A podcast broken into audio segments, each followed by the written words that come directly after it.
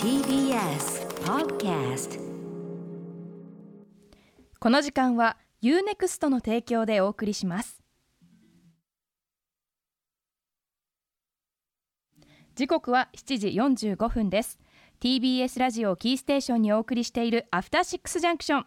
はい、えーいつもこの時間は新概念提唱型投稿コーナー木曜日はスタンドバイミーミーちゃん私の心のお友達お送りしておりますが、えー今週はね、え1週間ぶっ通し企画でお休みでございます、えー金曜までお送りしているこの時間はこちら。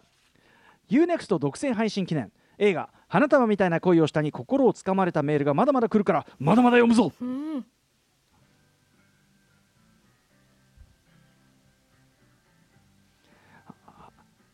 はい、えーこの番組でも公開当時大いに盛り上がったこの、まえー映画でございます。まさに今年の上半期代表するも大ヒットもしましたし、えーヒットしただけじゃなくてやっぱり多くの人の心にね自分事として突き刺さってしまいこの番組でもねもう私映画表をやった翌週ですかねもうずーっとその話ばっかりし続けてしまったというね、まあ、何しろその主人公たちが住んでしまっているというね、頭の中心の中にというね菅田将暉さん有村架純さん主演の花束みたいな恋をした、えー、役所花恋でございます。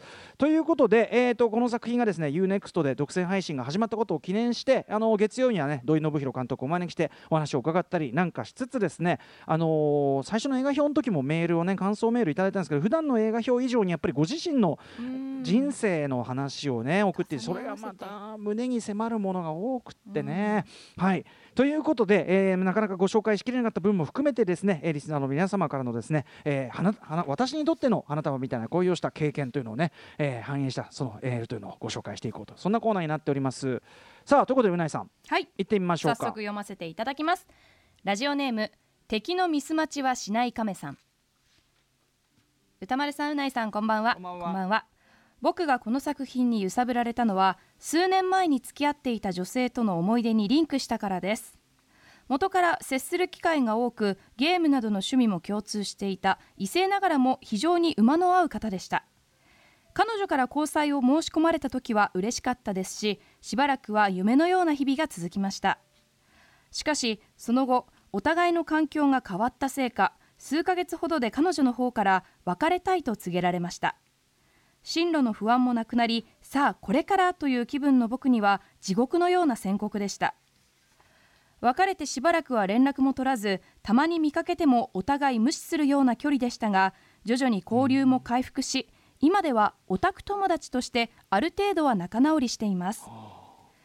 花恋を見ながら僕が彼女としたかったのこういう暮らしだったんだなと思いつつやっぱりこういう暮らしは夢なんだよなと納得もしました。いろんな意味で失恋のおたぎ上げのような映画でした。しかしそれで終わらせてくれないのが花恋です。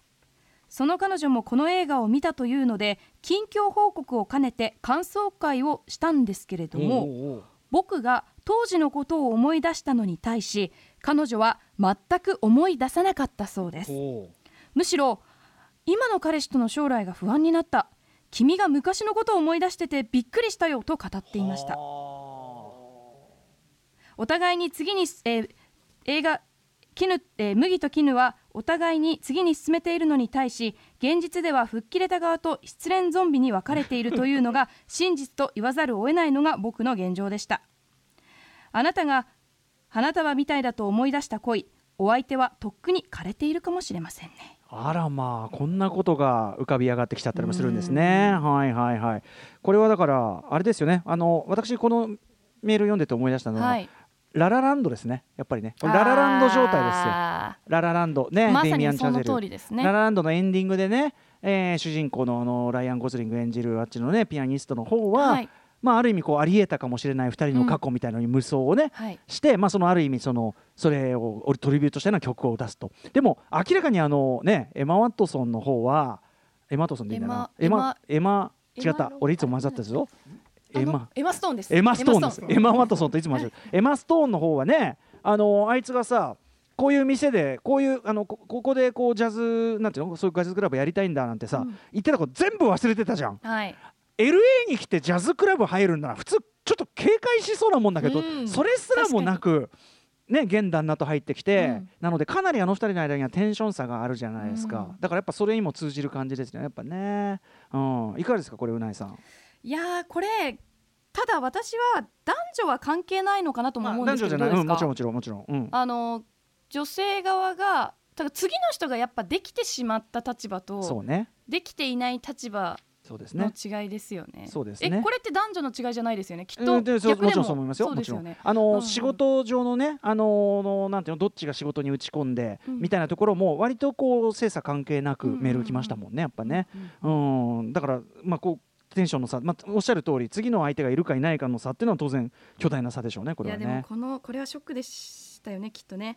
なんか、うん彼女からしたら逆にえなんで私たちの前のことまだ思い出してんの？うんえ？だしみたいな風に言われて。どこが似てる？みたいな だからまあこれってさ普遍的な話というかあのー誰どんな人にとってもこっち側が思っている自分たちの関係もしくはこっち側が思っているその自分像とかとうん。相手は思ってるのはやっぱ当然違うんですね本当はね。同じわけがないっていうか、うんうんそれをだからなんとなく理想化してうん。求めてしまっている自分がいるっていうのもあるかもしれないですね。あとこんな風に答え合わせする機会って普通の人あんまないじゃん、う確かに。だからこう皆さんいろいろメールいただいてるけど、うん。答え合わせしたらまた違うことが出てくるって絶対、うんうんっていうかもっと言えばね例えば恋愛じゃなくてもその青春時代の話とかしててもね、はい。あの結構そのえそれの時あの時のあれってお前はそう思ってたんだみたいなこと結構あるんですよ友人と話してた例え。ば自分は楽しいと思ってたけど相手は嫌だと思ってたとか,、うんとか。いろいろありますしね、うん、自分はすい、ごいこうう鬱屈したそのあれだと思ってたのに、え？みたいな白すげえ楽しそうだったよみたいなとか。客観的に見たら。そうそうそう。あそうかな。で写真見ると実際楽しそうだったりして、うん。うんうんそっちかもしんねえみたいな。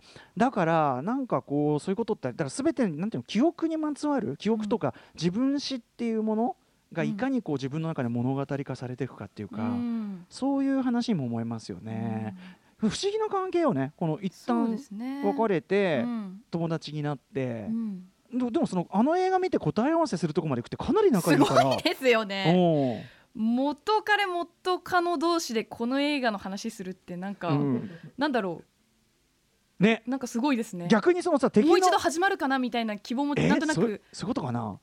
ないかな？敵のミスマッチはしない亀さん的にさ そのどどういうそのこの心持ちで見ててなおかつ答え合わせてどういう心持ちだったの？あそうかそうか。じゃあちょっとあわよくばまあ焼けぼっくいに火がみたいなそういうのもあったんですかうね。ん。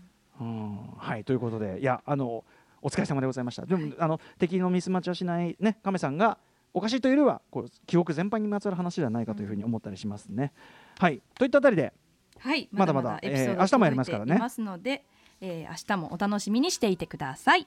ということで明日まで皆様からの花恋メールを紹介していきます。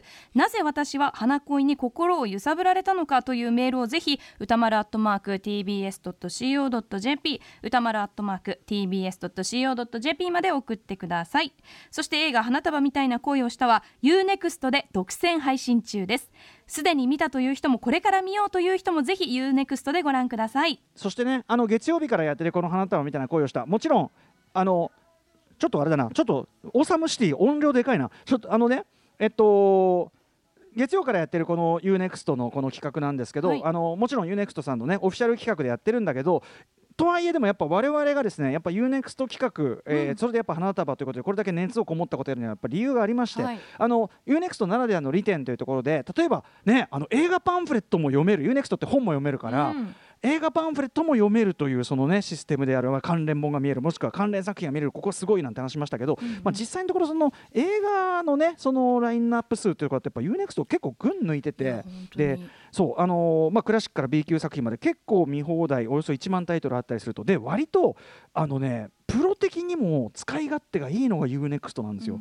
例えばね分かりやすく言うと僕今森田義満全作品という本作ってますよね。はいで、えっとまあ、もまず森田義満作品が一番ちゃんと揃ってるのも UNEXT ですやっぱりね。うんうんで、えーあるいはその森田義満の 1, 作品を選べばもう森例えば森田義満ってやればか森田さんの関わって UNEXT に入ってるやつがもう全部ずらって出るんですよ。うんうんそうやってそういうシスあのシステムもいいしそして前も言いましたけどシーンのサーチっていうか、うんまあ、早送りも含めてそのどこにどの場面があるとかを探すのも圧倒的に UNEXT が楽なんですよ。うん。だから俺今回の本でいろいろその過失修正とかするときに場面を確かめるのに UNEXT どれだけ活用してもちろんソフト全部持ってるけど、うん。うん、でもやっぱパッと手軽にやるのすっごい役立った。だからもうスペシャルサンクス UNEXT ぐらいだし、うん。うん、あとはそうだな。まああの森田作品に限らずだからそのな例えばムービーウォッチメンやるときに、うん。じゃあなんか関連作見ようっていうのを僕今やまず UNEXT に入ってるかどうか確かめてからうん。やります。その方が早いんです。っていうぐらい UNEXT 入ってるんです大体、うんうんうん。で UNEXT に入ってないと大体ダメぐらいの話で、